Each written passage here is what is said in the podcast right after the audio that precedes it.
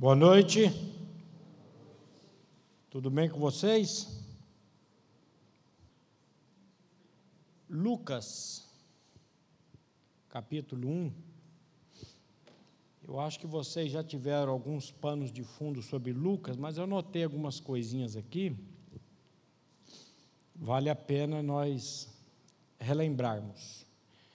Lucas é o livro mais longo do Novo Testamento e combinado com Atos, Lucas faz o autor de mais de um quarto do Novo Testamento, mais do que qualquer outro escritor. Eu não sei se você tem o capricho, o costume de anotar as coisas. Eu tenho umas agendas lá em casa que eu estou achando que a minha mulher jogou fora. E eu já ameacei ela de morte se ela tivesse jogado. Eu ganhava essas agendas do um dos diretores da Transvale, o Paulo. E todos os estudos bíblicos que eu vinha, eu anotava, eu ia anotando, eu ia anotando, eu ia anotando. Não sei se você tem esse costume de anotar. Eu tenho um problema muito sério de fixar as coisas na mente. A minha esposa fala que eu fico falando isso, que não tem nada a ver, mas eu, eu me conheço. São sete anos de gardenal, três anos de dental, quatro elé de cabeça, umas pancadas aqui, 28 pontos, a cabeça toda arrebentada, eu, eu, eu tenho dificuldade. Eu preciso, para compreender um capítulo de um livro, eu tenho que ler pelo menos umas 20 vezes. Tem gente que lê uma vez e fala, eu fico admirado. A minha esposa é assim. Estou dizendo isso para estimular você a começar a anotar as coisas. Você vai anotando, você vai escrevendo. Eu tenho o costume de gravar. Eu gravo tudo aqui. Eu tenho 3 gigas de gravações de estudo bíblico aqui. Pergunta se eu escuto. Não dá tempo. Mas está aqui. Então, tem esse costume de estar anotando as coisas. Você vai, vai trazer para a sua memória, você vai conseguir assimilar melhor as coisas. Nesses dois livros, de Lucas e de Atos, Lucas apresenta o relato mais abrangente da história da redenção do Novo Testamento. Eu comecei a estudar esses versículos para tratar com vocês aqui hoje, e eu vi a riqueza riqueza, o quanto que o capítulo 1 de Lucas fala do Evangelho. E quero até parabenizar os jovens aí por estar estudando esse livro. É um livro muito profundo. Lucas inclui também uma quantidade significativa de material novo. Mais de 40% do evangelho, do seu evangelho, não é encontrado nos outros evangelhos. Olha que interessante, mais de 40% incluindo sete milagres de Cristo e 17 de suas parábolas. Apesar da importância do seu trabalho, o próprio Lucas permanece em grande parte desconhecido. Seu nome aparece, aparece apenas três vezes no Novo Testamento, nenhum deles em seus próprios escritos. A primeira vez que aparece o nome de Lucas é em Colossenses 4,14, que diz assim: Saudai-vos, Lucas, o médico amado e também a Demas. A segunda menção do nome de Lucas é 2 Timóteo 4,11. Somente Lucas está comigo. Toma contigo Marcos e traze-o, pois me é útil para o ministério. E Filemão, capítulo 1, versículo 24, Marcos, Aristarco, Demas e Lucas, meus cooperadores. Essas passagens revelam apenas três detalhes sobre Lucas. Primeiro, que ele era médico. Segundo, que ele era um amado, de, amado por Paulo, e que ele foi com o apóstolo durante sua primeira e segunda prisões romanas. Mas vamos ver o nosso texto de meditação hoje. E eu vou dizer para vocês, eu estou vindo aquecido, eu estava ali na Modelex, houve um, houve uma falta de comunicação com o Luciano Zoinho, e ele não foi fazer o estudo, e eu tive que correr lá fazer estudo, E eu estava lá orando e minha filha ligando para mim vir para cá. Eu falei, eu, eu tinha tempo que na, no cronograma que me mandaram, eu estava 19h50 para começar aqui.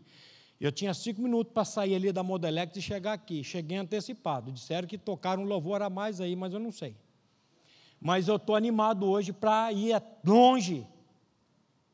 E eu queria que não só ler os versículos, mas eu queria ler esse capítulo 1 de Lucas, do versículo 1 até o versículo 38. Eu queria que você ficasse de pé para acordar alguns que já estão dormindo aí.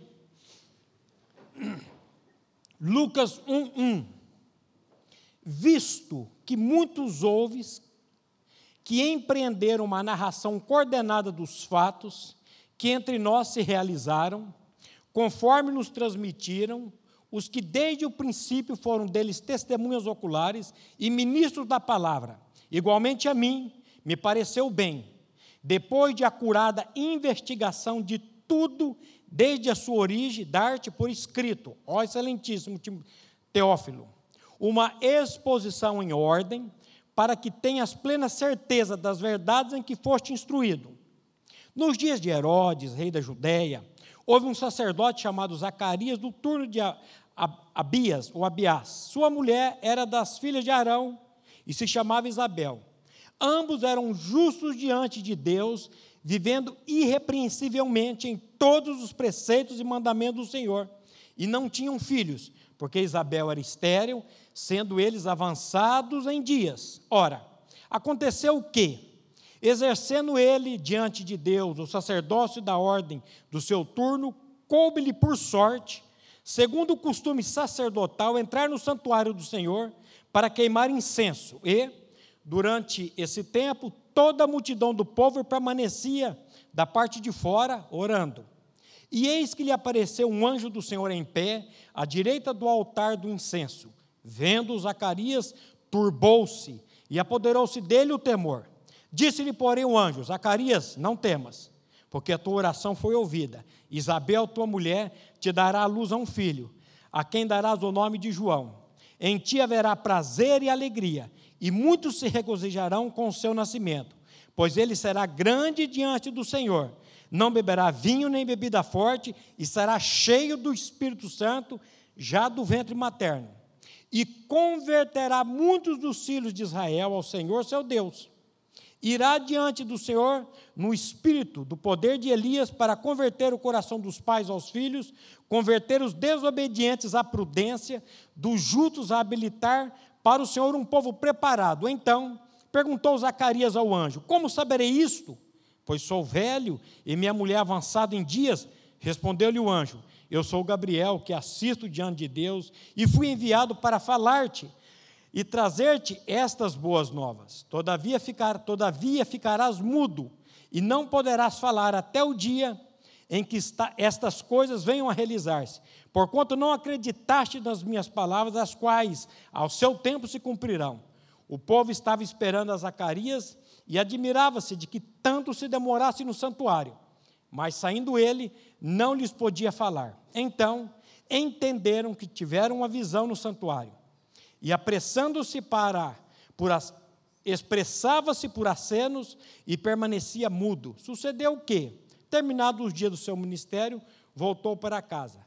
Passado esses dias, Isabel, sua mulher, concebeu e ocultou-se por cinco meses, dizendo: Assim me fez o Senhor, contempla contemplando-me para anular o meu opróbrio perante os homens. No sexto mês, foi o anjo Gabriel enviado da parte de Deus para uma cidade da Galiléia chamada Nazaré, a uma virgem desposada de certo homem da casa de Davi, cujo nome, cujo nome era José.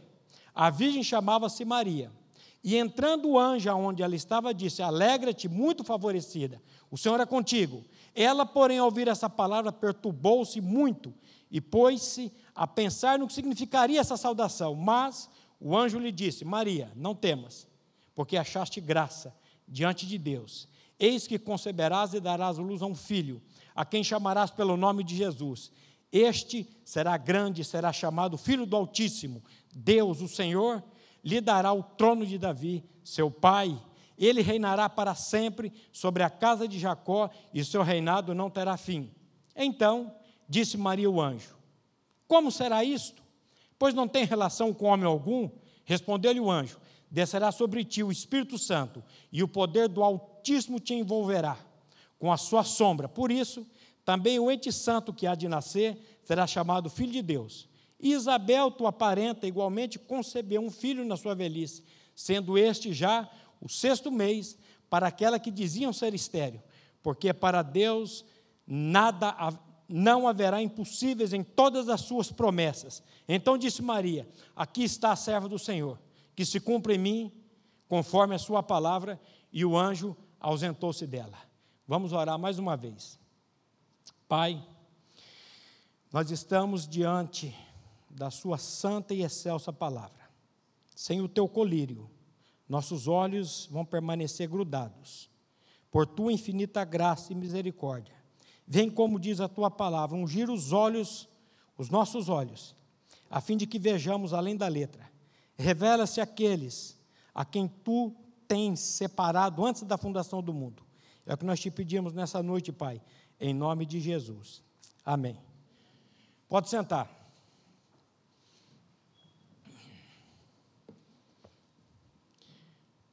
Então, a nossa proposta hoje é falar sobre. Então disse Maria o anjo: Como será isso, pois não tenho relação com homem algum?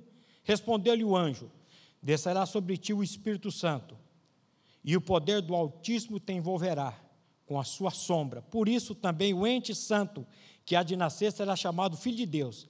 Isabel, tua parenta, igualmente concebeu um filho na sua velhice, sendo este já o sexto mês, para aquela que diziam ser estéril, porque para Deus não haverá impossíveis em todas as suas promessas. Então disse Maria: Aqui está a serva do Senhor, que se cumpre em mim, conforme a tua palavra, e o anjo ausentou-se dela.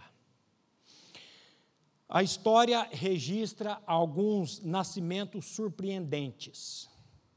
Nascido perto de uma cidade de Ontário, Canadá, em 28 de maio de 1934, as irmãs Dione se tornou o primeiro conjunto conhecido de quíntuplos a sobreviver à infância.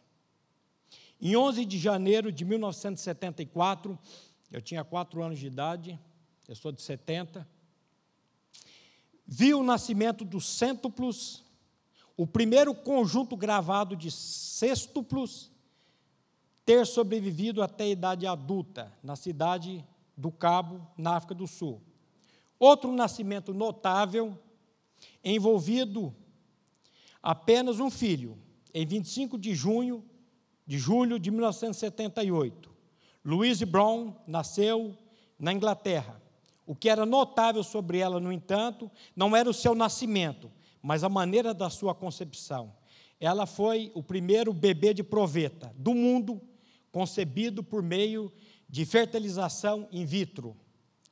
E em 2008, uma única mulher deu à luz a óctuplos através da fertilização in vitro. Todos estão atualmente vivos. Eu entrei na internet para ver oito crianças Rapaz, impressionante. Nós estamos aqui na nossa comunidade com um casal, a Roberta e o Bruno. A Roberta já passou um pouco do da idade mais jovem. Ela foi tentar fazer um tratamento para engravidar. A médica falou: não, não vou tomar teu dinheiro, não. Perde tempo, não. Pode esquecer. E nós estamos orando aí pela Clara e pela Betínia. Betina. Ela falou para a médica, a médica falou: não tem o que fazer, não tem jeito, não vou tomar seu dinheiro, não. Ela falou: doutor, eu tenho um Deus. Eu tenho um Deus que, se ele quiser, ele pode abrir o ventre. A médica olhou com aquele olhar de incredulidade, e aí está aí as gêmeas aí, e nós continuamos orando pela vida das duas. Será que tem alguma coisa impossível para Deus? A Bíblia também registra alguns nascimentos surpreendentes. O nascimento de Isaac era nada menos que um milagre, já que Abraão, 100 anos, e Sara, Quanto? 90 anos. E estéril. Em Romanos 4, 19, a palavra de Deus diz assim: E sem enfraquecer na fé, embora levasse em conta o seu próprio corpo amortecido, sendo já de 100 anos, e a idade avançada de Sara, não duvidou por incredulidade da promessa de Deus, mas pela fé se fortaleceu, dando glória a Deus, estando plenamente convicto. Olha a expressão, plenamente convicto de que ele era poderoso para cumprir o que prometera. Será que Deus tem poder, tem competência para cumprir o que ele diz na palavra dele? Sim ou não? Eu gosto muito de um texto de Números que diz assim: Deus não é homem para que minta, e nem filho do homem para que se arrependa. Porventura, tendo ele dito, não fará? Será que o que Deus diz na palavra dele, ele não tem poder para cumprir? Por que, que ele não está cumprindo na sua vida?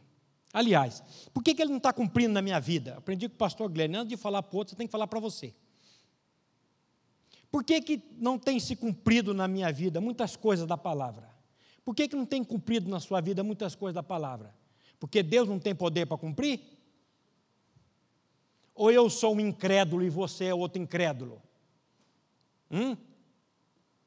Nós somos um bando de incrédulos. O Senhor também abriu milagrosamente o ventre da esposa de Manoá, e ela deu à luz a Sansão. Apenas alguns meses antes da aparição de Gabriel a Maria, o Senhor permitiu que um casal estéril e idosos, Zacarias e Isabel, conceberam uma criança. O texto que nós lemos lá de Lucas 1,7 diz: E não tinham filhos, porque Isabel era estéril, sendo eles avançados em dias. Mais uma coisa eu quero dizer para vocês: esses nascimentos que eu disse aqui, são impressionantes, né? Mas o mais impressionante é o nascimento de Jesus Cristo. Esse nascimento foi e é uma coisa que não dá para se entender. Como é que ele nasce sem. A, a, a, ela conceberá e dará, darás a luz a um filho.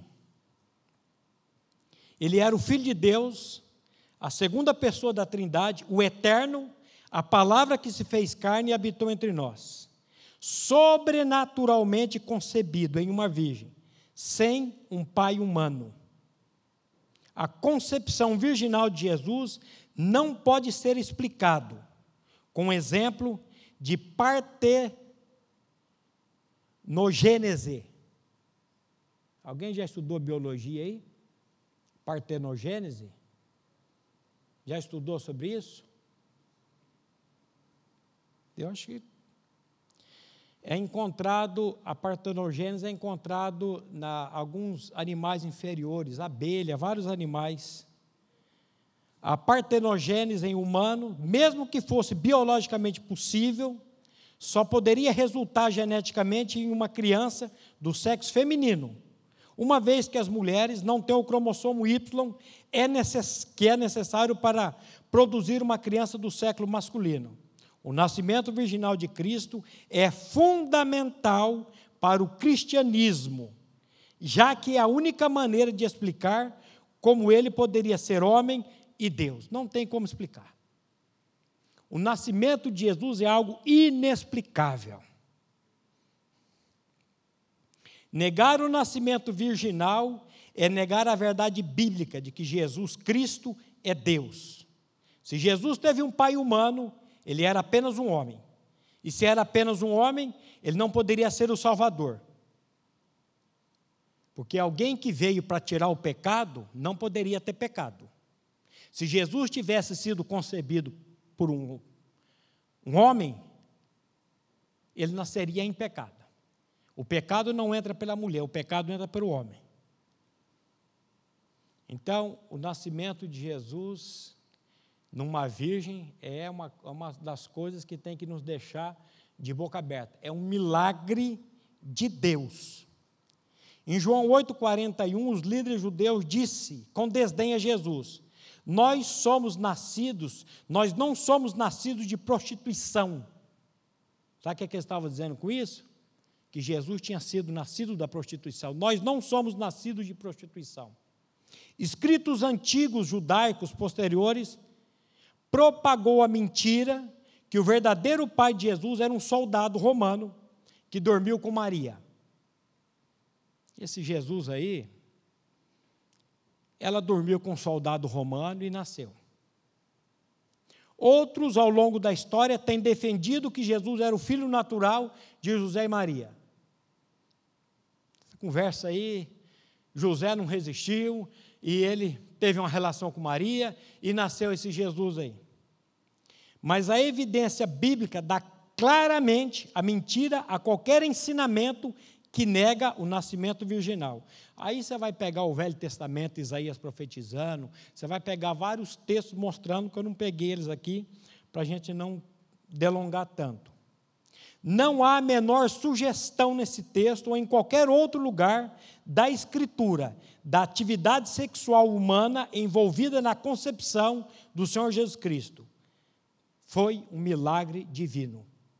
O anjo disse: O Espírito Santo virá sobre ti, e o poder do Altíssimo te cobrirá com a sua sombra, e por esse motivo a criança, santo, será chamado Filho de Deus. O que mais me encanta nisso é a resposta de Maria. Porque primeiro o anjo vem e fala um absurdo.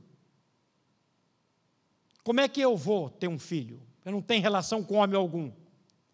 Aí o anjo fala: a sombra do onipotente.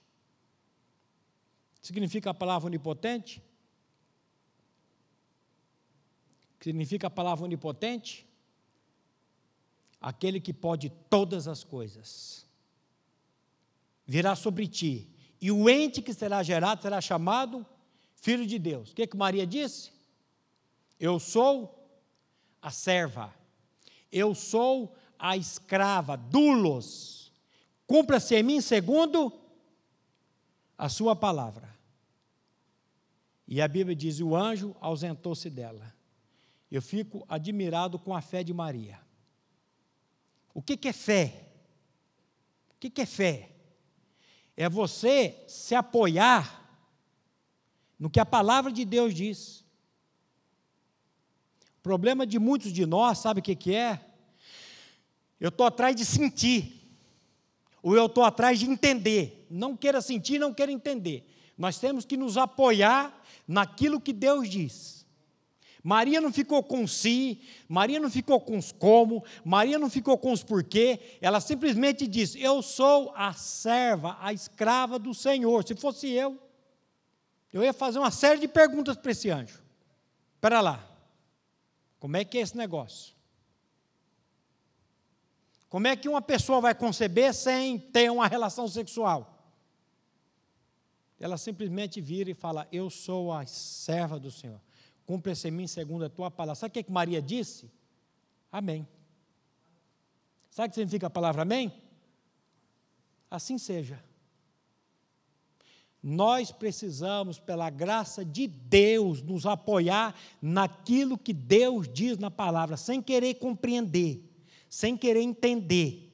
Eu sempre, eu, a pessoa se repete muito, eu gosto de repetir. Um dos primeiros versículos da Bíblia que eu decorei foi Provérbios 3, 5 e 6. Confia no Senhor de todo o teu coração. Não te. O que, que é estribar? O que, que é estribo? É apoio. Para mim subir nesse banco aqui, eu tenho que apoiar. Se eu pular com 88 quilos, é perigoso eu afundar o banco.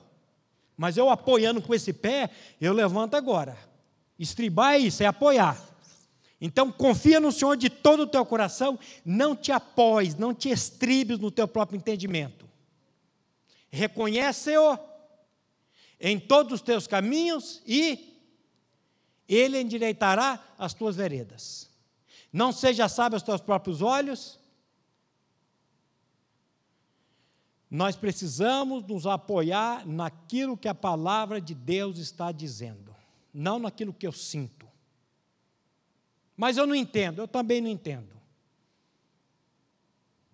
Eu não entendo muita coisa da Bíblia, eu não entendo. Mas aquilo que eu não entendo, eu me curvo e falo, Senhor, continua sendo a tua palavra, ainda que eu não compreenda, ainda que eu não entenda. Se teve uma coisa que me deu muita dificuldade de compreender, foi essa coisa da predestinação da eleição. Como é que é isso? Até hoje eu não entendo direito. Mas eu descobri uma coisa: a predestinação e a eleição é com o único propósito, para a glorificação de Deus. Porque Deus tinha que mandar todo mundo aqui, a começar por mim, para o inferno. Ninguém aqui merece o céu. Mas Ele, na soberania dele, pinça alguns. Por quê? Não sei. Vai perguntar para ele. Vai estudar Romanos 9, senta lá na tua casa lá hoje, leia Romanos 9 e tenta entender o que Romanos 9 diz. Tenta entender a soberania de Deus. Como é que um Deus finito vai entrar numa mente cabeça de fósforo igual a sua e a minha? Eu não entendo, eu não compreendo. Mas eu sei de uma coisa. Não sei o que, que ele viu em mim mas ele se revelou a mim em Cristo Jesus. Eu tenho certeza absoluta. Nós íamos voltando de São Paulo para cá, e o avião deu umas baixadas, eu falei, está caindo essa desgraça. Aí levantei o negócio e ele, ele descendo, descendo. Eu falei, é hoje, a encomenda da parteira chegou. E aí ele aprumava de novo. E eu falei, Senhor, eu ainda brinquei, tomara que caia na volta. Porque na ida eu aproveito lá um pouco, e se cair na volta, eu já aproveitei. E eu falei, ah, a profecia minha está se realizando, vai cair esse trem. Ó, eu tenho que me apoiar naquilo que Deus diz na palavra dele, não é naquilo que eu sinto. E Maria, eu fico olhando para essa mulher, eu falo: o que, que é isso? Que fé é essa? Como é que uma mulher, depois de uma palavra dessa, ela diz: eu sou a serva do Senhor, cumpra-se em mim segundo a sua palavra. Cristo teve que morrer e ressuscitar para que você e eu tivéssemos vida, e vida em abundância. Mas eu, voltando, fui falar do avião e esqueci. Se eu cair duro aqui agora, infarto fulminante, eu tenho certeza para onde que eu vou. Por quê? Porque se é uma boa pessoa, Porque eu estou agarrado, apoiado. Esse púlpito aqui é muito fraco, não tem apoio. Eu estou apoiado na obra que Cristo fez por mim na cruz do Calvário. Não é pelo que eu faço ou pelo que eu deixo de fazer, é pelo que Cristo fez. Tem muita gente que fica sofrendo com a salvação, não entende a salvação, porque quer compreender a salvação, quer entender a salvação, quer sentir a salvação. Salvação não se entende, salvação não se compreende, salvação se crê. Para que saibais, creiais e entendais. Primeiro eu preciso saber, depois eu preciso crer, e depois o entendimento vem. E se não vier também, tem muita coisa na Bíblia que eu não entendo, mas eu me curvo dizendo, é a palavra de Deus. Foi isso que Maria fez aqui. Então, Cristo teve que morrer e ressuscitar para que nós pudéssemos ter vida. Paulo diz lá em 1 Coríntios 15, 17: Se Cristo não ressuscitou, é vã a nossa fé, e ainda permaneceis nos vossos pecados. Porque existe uma, uma doutrina aí que Cristo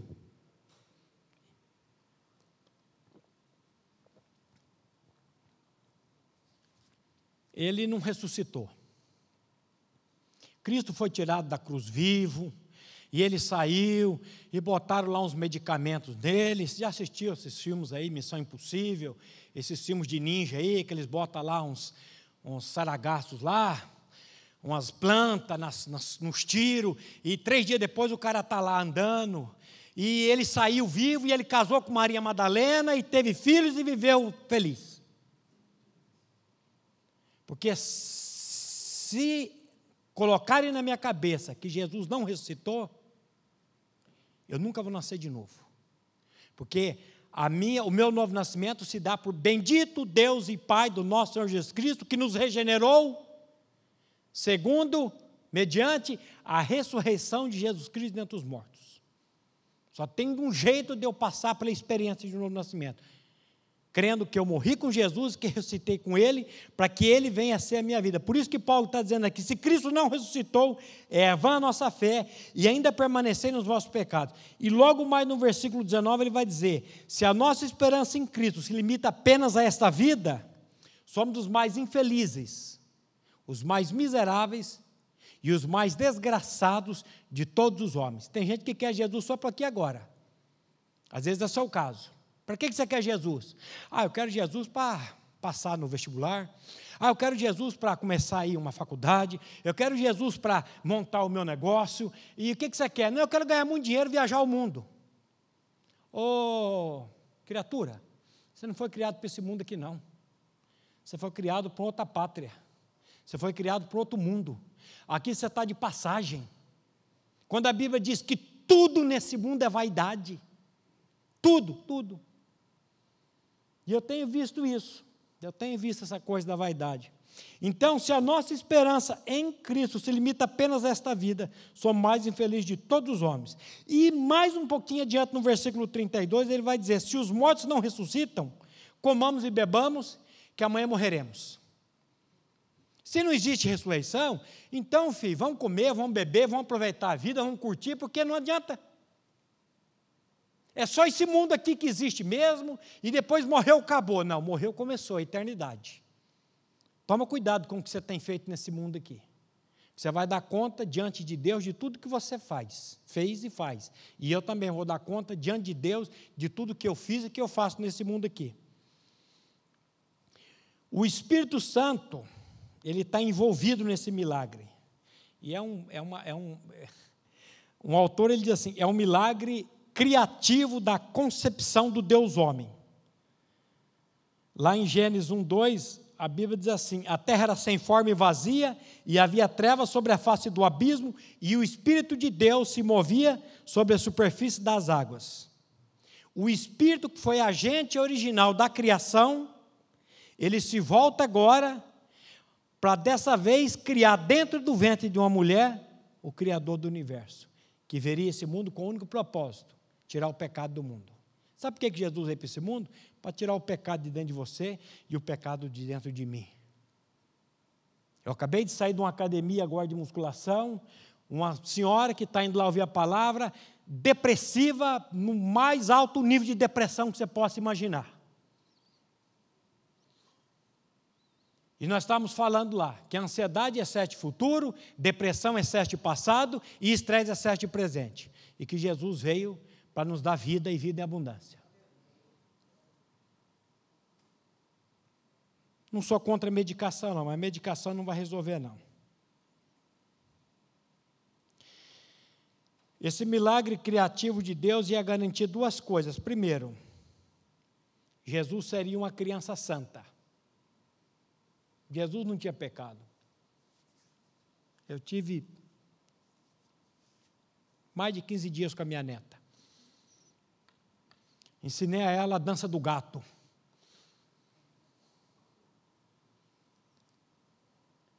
Mas eu vejo ali a natureza perversa na vida dela.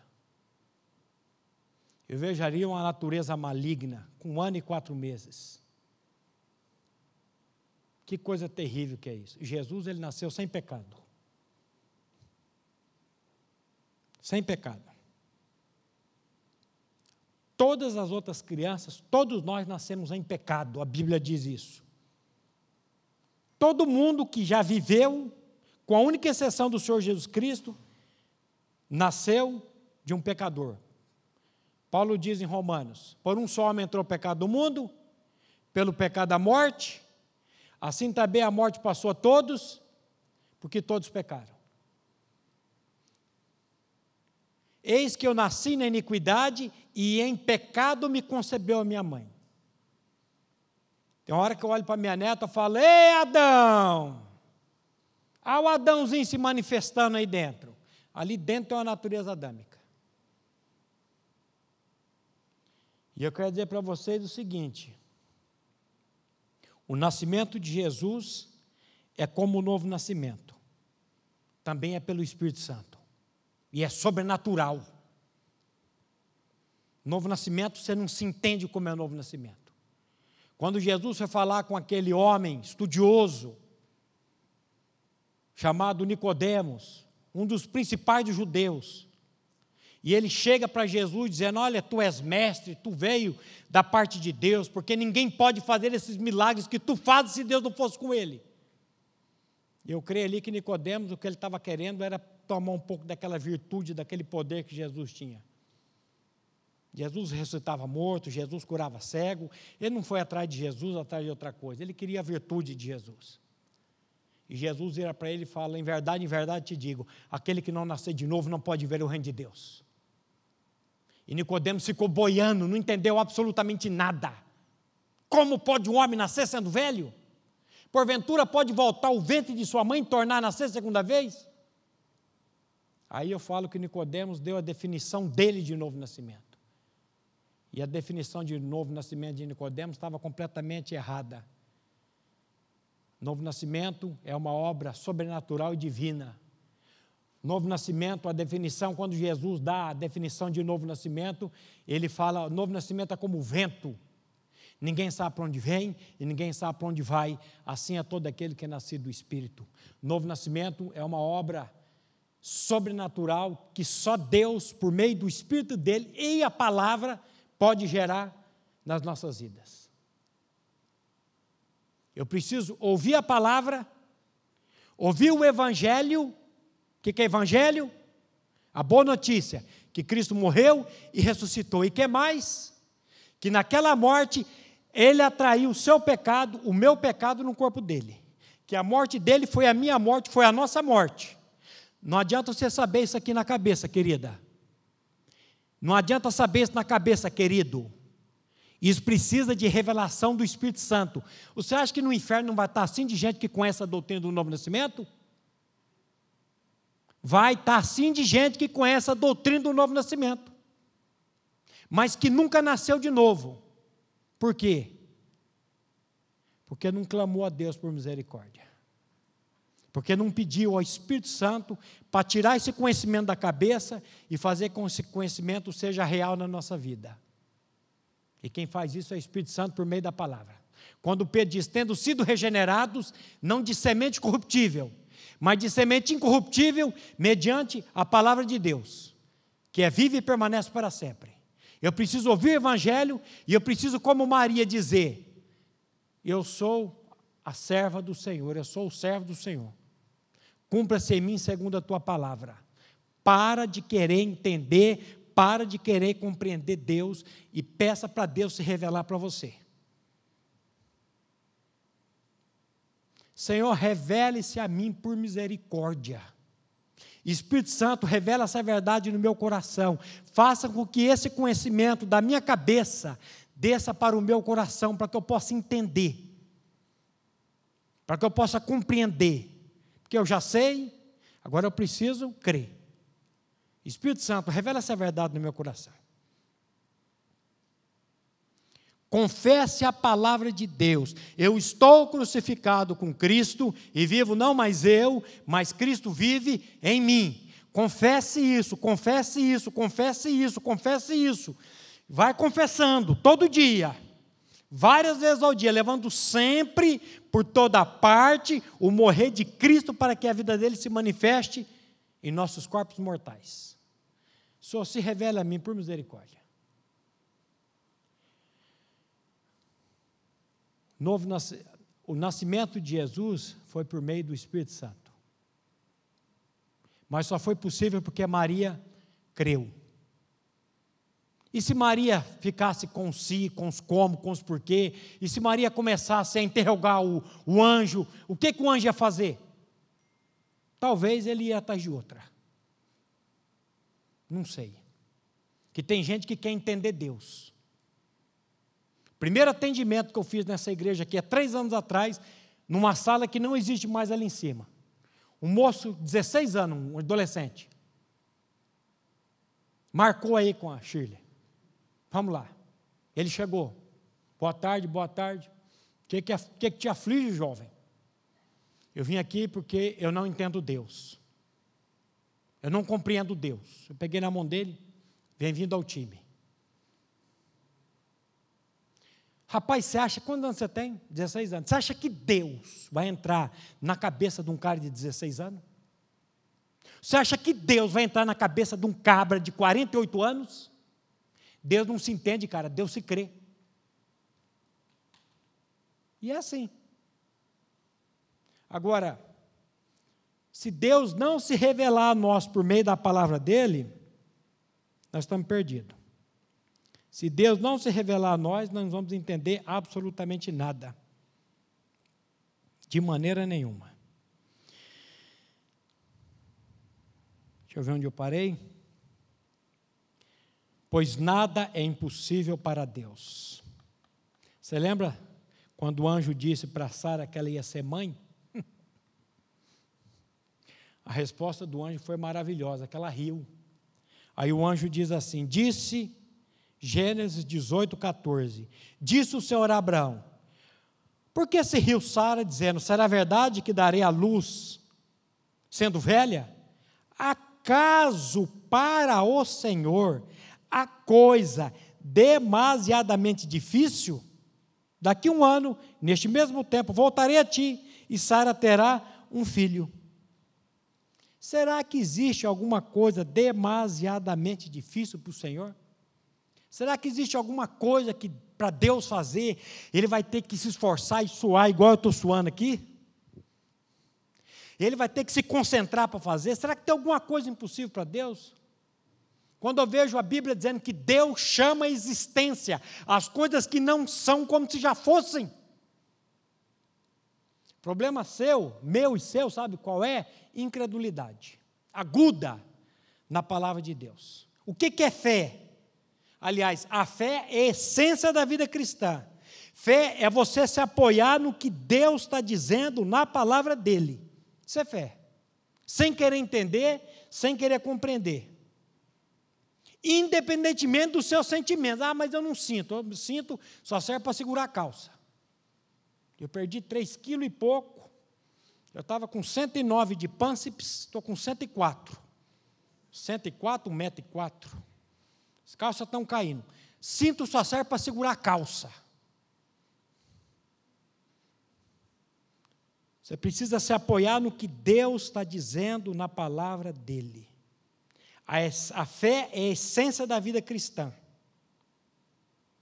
Romanos 3, 28, Paulo diz assim: Concluímos, pois, que o homem é justificado pela fé, independentemente das obras da lei.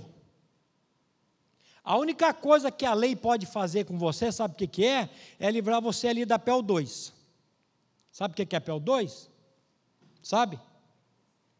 Penitenciário Estadual de Londrina. Eu vou voltar aos estudos lá. A única coisa que a lei faz, você cumprir a lei, é te livrar da PEL 2. Cumprimento de lei nunca salvou e nunca vai salvar ninguém.